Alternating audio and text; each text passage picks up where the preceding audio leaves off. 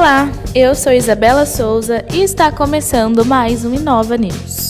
Bolsistas do edital participam de reuniões com o objetivo de preparar os projetos para o mercado. Empreendedores selecionados serão avaliados durante cinco meses através de um relatório mensal, além dos encontros individuais com especialistas. Durante essa semana, os empreendedores que foram selecionados para receber a Bolsa Auxílio do edital de aceleração da Inova Prudente estarão participando de reuniões com o objetivo de apresentar o que foi feito com relação à primeira parcela recebida e o que a Fundação pode ajudá-los a melhorar. Ao todo, são 10 projetos selecionados e até o momento, sete deles foram atendidos pelo consultor Luiz Zick, de forma presencial, atendendo todas as medidas necessárias de distanciamento e higienização. Daqui para frente, eles serão acompanhados e avaliados por especialistas que os ajudarão a tornar o projeto uma startup e assim inserir no mercado. João Paulo Nunes, que está desenvolvendo a Físio Inteligente, explicou que, abre aspas,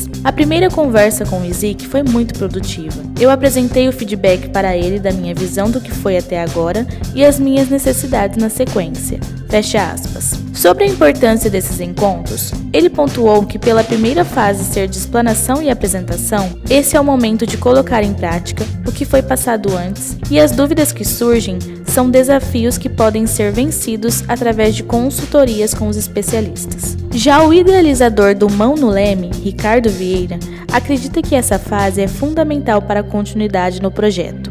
Ele ainda conta que, abre aspas, Estamos terminando o nosso site e vamos iniciar as mídias sociais pelo Instagram e Facebook. Nossa expectativa é de finalizar o ano com pelo menos 100 barcos cadastrados. Fecha aspas. Lembrando que o objetivo do edital é incentivar e fomentar propostas capazes de solucionar problemas através do uso de metodologias, técnicas e ferramentas utilizadas para empresas nascentes de base tecnológica, conhecida como startups, e transformá-las em um modelo de negócio. Com isso, permite que as ideias dos idealizadores das futuras empresas que utilizam base tecnológica sejam transformadas, gerem produtos, serviços, sistemas de softwares, gerando ao final renda tanto para esses inovadores digitais quanto para a cidade. Para que os bolsistas continuem recebendo o incentivo durante esses cinco meses, será necessária a entrega de um relatório mensal sobre a evolução do projeto. A previsão da finalização da última fase seria em dezembro, porém, devido ao início da pandemia, houve uma adaptação no cronograma de pagamento, que agora deve finalizar em janeiro de 2021.